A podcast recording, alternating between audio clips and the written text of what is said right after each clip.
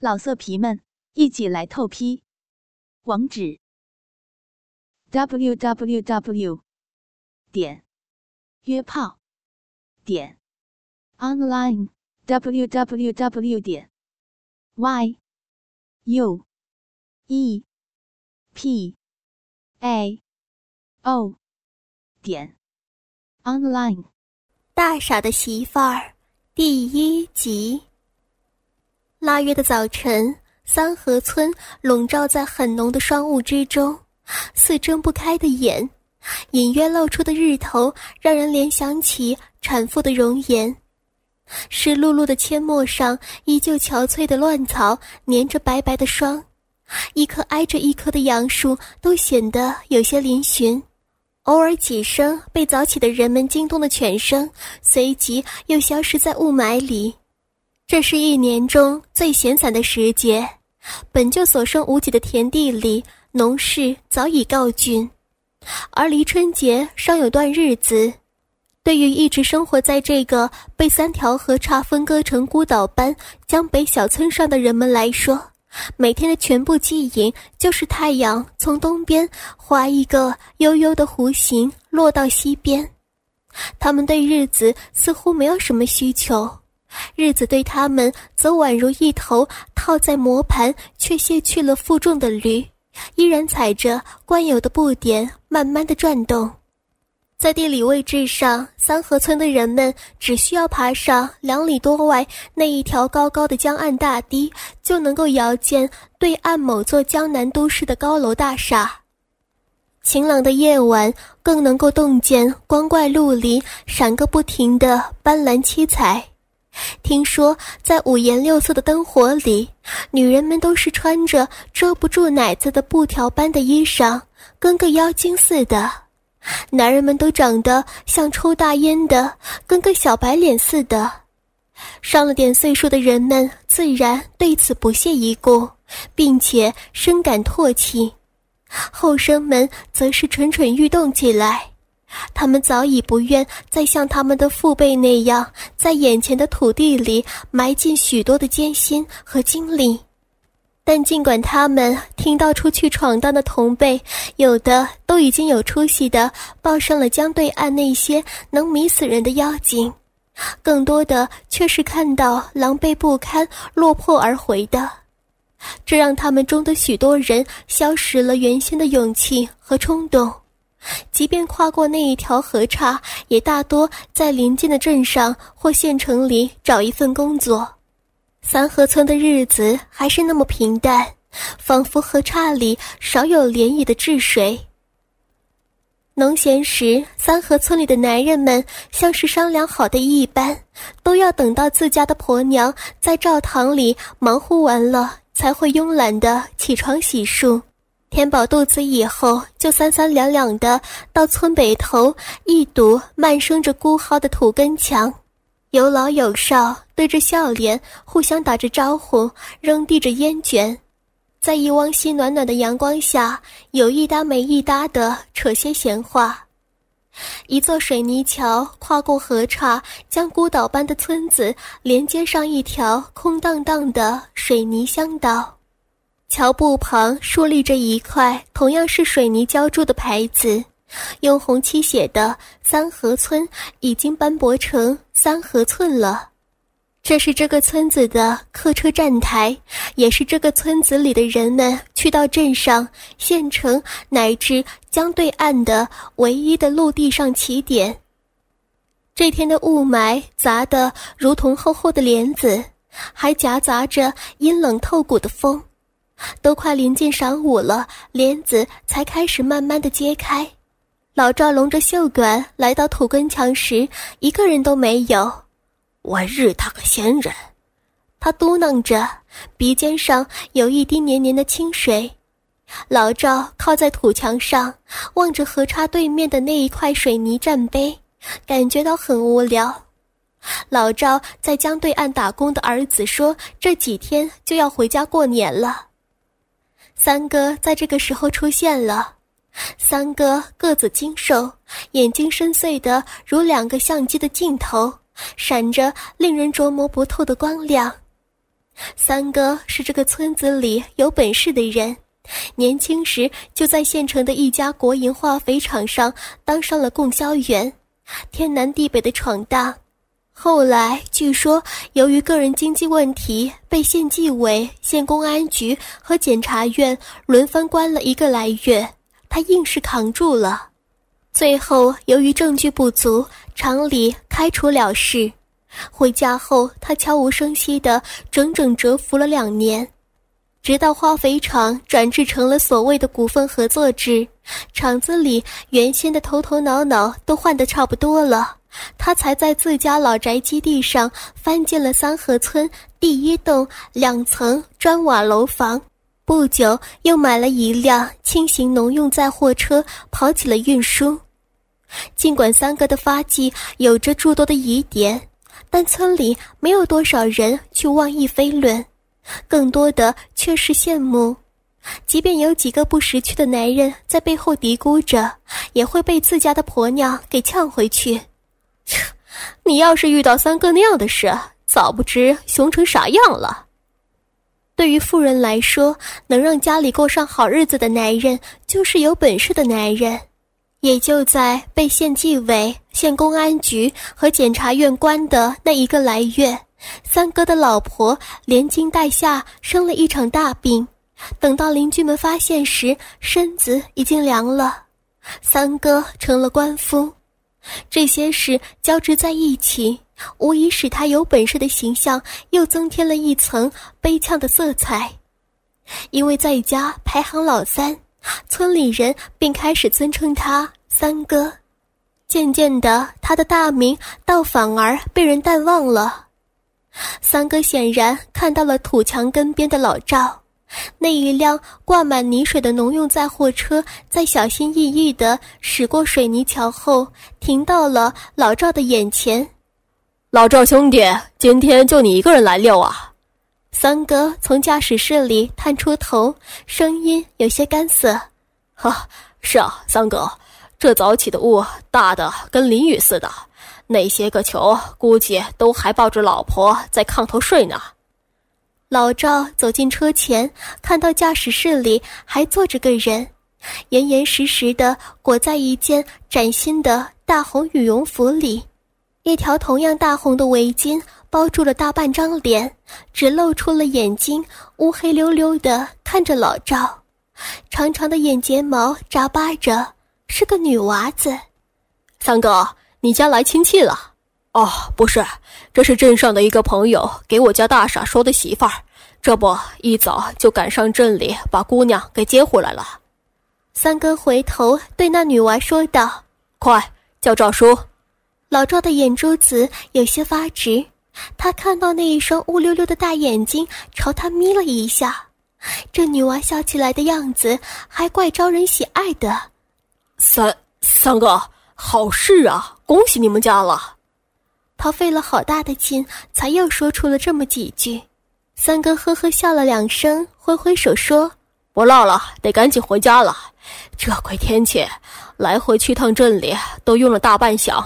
你家老大也快回家过年了吧？”老赵嗯嗯的答应道，呆呆的看着载货车拐进了村里，忽然感觉到一种强烈的失落。自家在江对岸做工的大儿子也已经二十好几了，长得也算眉清目秀、一表人才的，至少比大傻强太多了。只是每个月挣的工钱还不够他自己吃喝玩耍的。家里又没有像三哥家的楼房，而至今都没能正经的找到个姑娘。老赵朝天上吐了一口：“驴日的！”他不知道自己想骂谁，只是觉得心里有些憋闷。在货车终于颠扭着停到了自家门前的水泥晒场上。三哥下了车，想去开另外一扇驾驶室的门。那个姑娘已经灵巧的自己爬下了车，一边跺着脚，一边眨巴着长睫毛，好奇的看着四周，两只手捂在包着脸的大红围巾上，不一会儿就被冷风吹得红红的。老三回来了。屋里一个妇人的声音很亮很脆：“哦，二嫂在啊。”这个声音让三哥的脸上立马泛起一层红光，像被春风拂过了一般，赶紧招呼那个姑娘一起进屋。被唤作二嫂的妇人也正迎出来，他的年龄看上去与三哥相仿，四十七八的光景，长得并没有多少姿色，脸上布满着被日头长久烘烤过的颜色。几根手指上还裹着胶布，那是冬天操持劳作留下来的裂痕。二嫂的体态保持的还算可以，没有村里那些同龄妇人们的或臃肿或干瘪。咦，这丫头是谁呀？二嫂看到了三哥身后的那个姑娘，姑娘一进门就拉下了围巾，露出一张粉嫩粉嫩的红扑扑的脸。就像是涂过脂粉似的，眼睛大落落、水灵灵的，一笑起来又宛如月牙。哟，好俊的一个丫头呀！二嫂惊叹道。三哥一边拍打着衣服上的尘土，一边笑着说：“这丫头叫翠儿，是镇上一个朋友给大傻说的媳妇儿。”二嫂的脸顿时乐得像一朵花儿。仿佛自己的儿子找到媳妇儿似的，拉着翠儿的手仔细的端详起来。翠儿也不怕生，眨巴着大眼睛，笑眯眯的看着二嫂。二嫂忽然想起了什么，扭头问三哥：“翠儿是哪里的呀？你咋就这样把她带回家了呀？”三哥愣了一下，脸上闪过一丝尴尬，张了张嘴，又把话咽了回去。二嫂也没有再追问，快，快叫二娘。三哥为了避免尴尬，招呼翠儿道。翠儿喊了一声，声音却没有脸蛋那样水灵，说话有些嘟囔发闷，像舌头短了一截似的。二嫂不由得皱起了眉，把三哥拉到一旁，小声的问道：“这丫头说的话咋这么烈啊？”三哥扭头偷偷瞄了一眼翠儿，又转头凑到二嫂跟前，用手指指了自己的太阳穴，压低了声音说道：“这丫头啊，有一点点那个，不过看不出来，过日子不会有啥影响的。”他俩在窃窃私语时，翠儿依旧笑眯眯的，好奇四下打量着，张望着。三哥想到了儿子大傻。二嫂说，他们回来之前，他刚给熬了粥，还从家里带了几个白菜粉丝包，估计大傻正在灶火间吃着呢。他俩领着翠儿来到了灶火间，一看没有人，灶火间通向后院的门开着呢。他们又来到了后院。一个脑壳剃得光光、后脖颈粗壮的小伙儿，正捧着一只白瓷大碗，蹲在一片葱酒前。听到有人过来，就停止了吸溜，扭转头，咧开嘴，嘿嘿笑了笑，嘴角还粘着些粉丝和粥酱子。当看到翠儿时，眼珠子顿时像被什么定住了似的。他就是三哥的儿子大傻。其实大傻小时候很聪明伶俐的，三哥带着他上的是县城的小学，功课一直很好。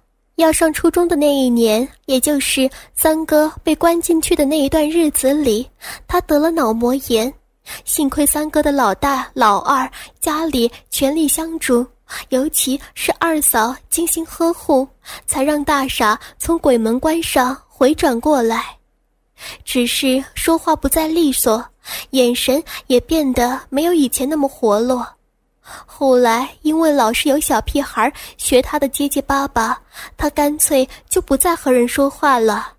即便是三哥唤他，他也只是咧咧嘴，或是点头摇头，或降降脖子。慢慢的，村里的人开始喊他大傻，他听了也不恼，照样只是咧咧嘴。到最后，三哥和二嫂他们也喊他大傻了。三哥从儿子的眼神里看懂了他的心思，嘴角掠过了一丝欣慰。二嫂见已是晌午，便张罗着午饭。她问翠儿会不会做饭，翠儿点点头。二嫂便拿过她的围巾挂好，又给她套上袖套，围上做饭用的围裙，说别把新衣裳给弄脏了。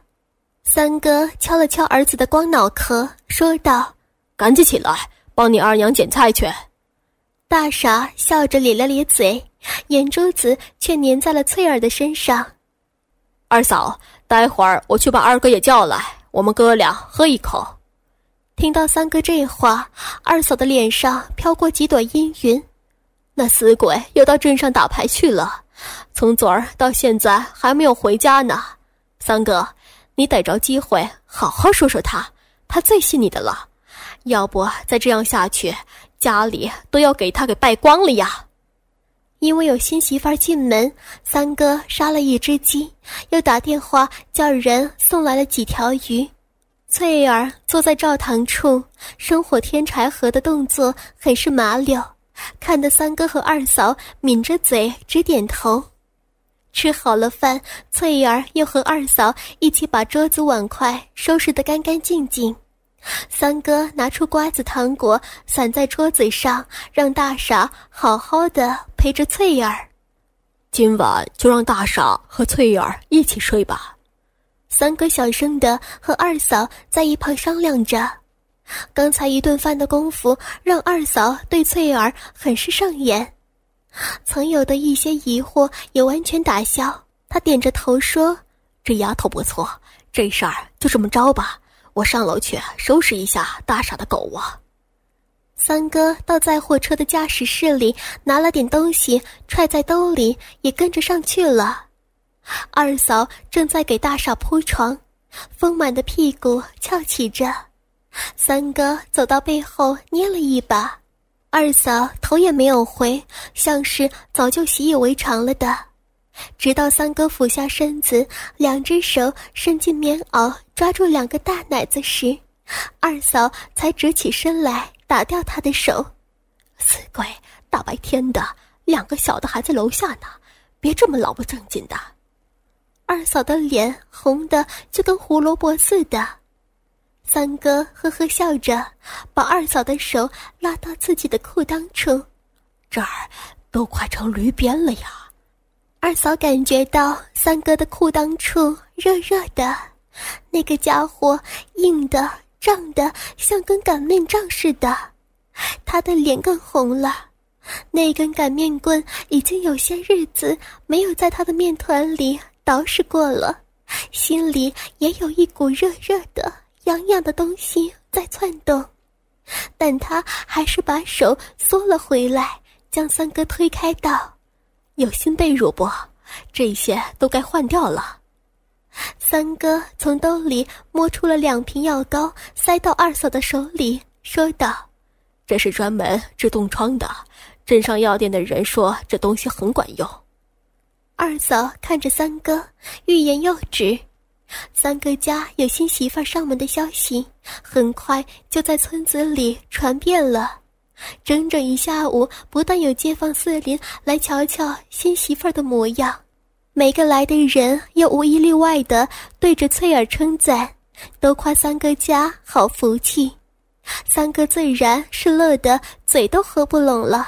只是当人们一问及新媳妇儿的来路情况时，他就有些支吾了。村里人晓得三哥的脑子好使，做事神道，常能做成别人想都想不到的事情，大家也就嘻嘻哈哈着，不再打破砂锅问到底了。